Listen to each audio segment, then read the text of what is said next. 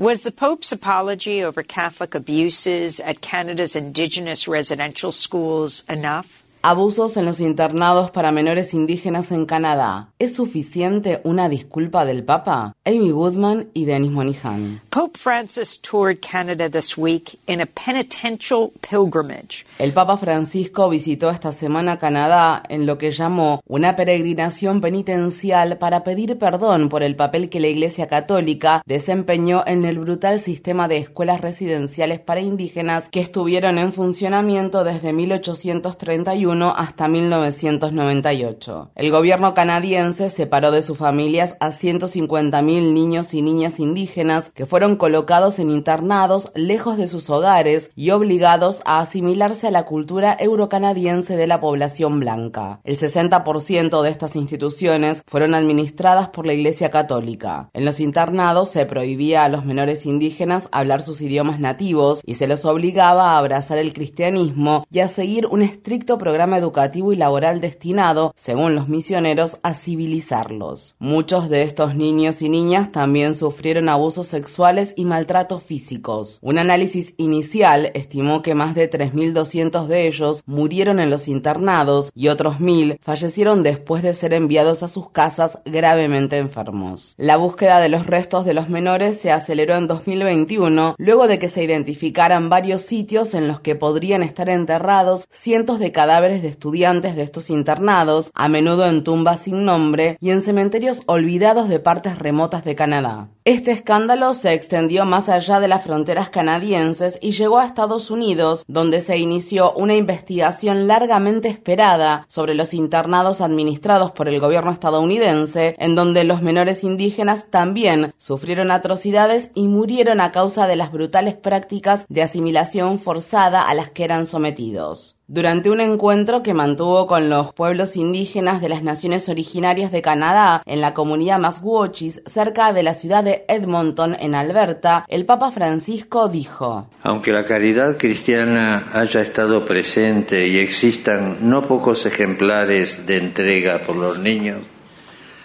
con todo las consecuencias globales de las políticas ligadas a las escuelas residenciales han sido catastróficas. Lo que la fe cristiana nos dice es que fue un error devastador, incompatible con el Evangelio de Jesucristo. Duele saber que ese terreno compacto de valores, lengua y cultura, que confirió a sus pueblos un un sentido genuino de identidad, duele saber que haya sido erosionado y que ustedes siguen pagando los efectos. Frente, a este mal que indigna, la Iglesia se arrodilla ante Dios y le implora perdón por los pecados de sus hijos. Quisiera repetir con vergüenza y claridad, pido perdón humildemente por el mal que tantos cristianos cometieron contra los pueblos indígenas.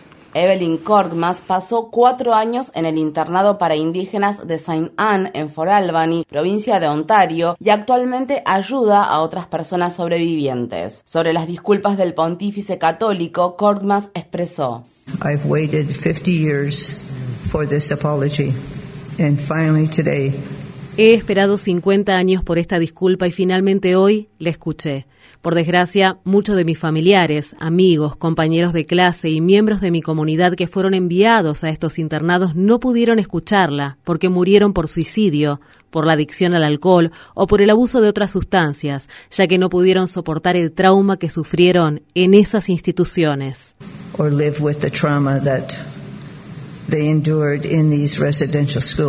Pamela Palmeter, una abogada y profesora de la tribu Mi'kmaq, tiene una visión diferente sobre el pedido de perdón del Papa. En conversación con Democracy Now! expresó: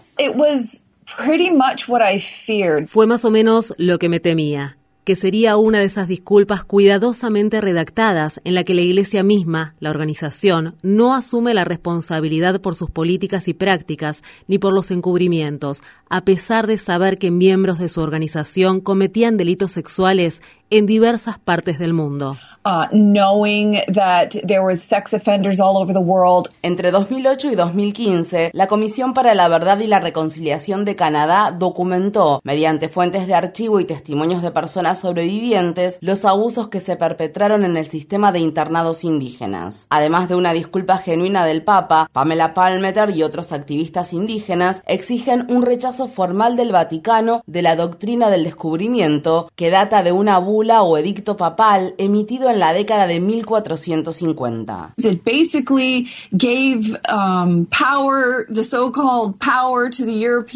Esta doctrina básicamente le dio un poder a las naciones europeas para avanzar y conquistar cualquier territorio no habitado por los cristianos, territorios que eran denominados con la expresión latina Terra Nullius, donde nadie vive, una tierra de nadie, por así decirlo, pero sabemos que no fue solo un poder para avanzar y apoderarse de esas tierras, también permitió el uso de la fuerza que fuera necesaria para librar los territorios de cualquier persona no cristiana que habitara América del Norte y del Sur. Millones y millones de personas fueron asesinadas, torturadas, abusadas, explotadas, esclavizadas. Tortured, abused, exploited, La doctrina del descubrimiento fue adoptada por Thomas Jefferson como base para la etapa inicial del colonialismo estadounidense y la expropiación violenta de tierras indígenas. Esto, con el tiempo, incluyó un sistema de internados escolares opresivos. Entre 1819 y 1969, el gobierno de Estados Unidos gestionó 408 escuelas residenciales indígenas en 37 estados o territorios. En 2021, la secretaria del Interior, Deb Haaland, la primera indígena en ocupar un cargo en el gabinete presidencial de Estados Unidos, inició una investigación sobre esas escuelas. El informe inicial, emitido en mayo de este año, señala, Estados Unidos implementó una política de asimilación cultural orientada a los menores indígenas de los pueblos originarios de América, de Alaska y de Hawái, que coincidió con el despojo de las tierras indígenas. Se identificó que los internados federales para menores indígenas fueron utilizados como un medio para alcanzar esos fines y se localizaron al menos 53 sitios de enterramientos vinculados a este sistema de internados. Se espera descubrir más sitios de enterramiento y más datos al respecto. El genocidio contra los pueblos indígenas del hemisferio norte es un crimen fundacional de Estados Unidos y Canadá. El peregrinaje penitencial del Papa Francisco a través de Canadá debería impulsar una exhaustiva rendición de cuentas sobre el sistema de internados indígenas para que las personas sobre y las comunidades indígenas afectadas obtengan justicia y reparación.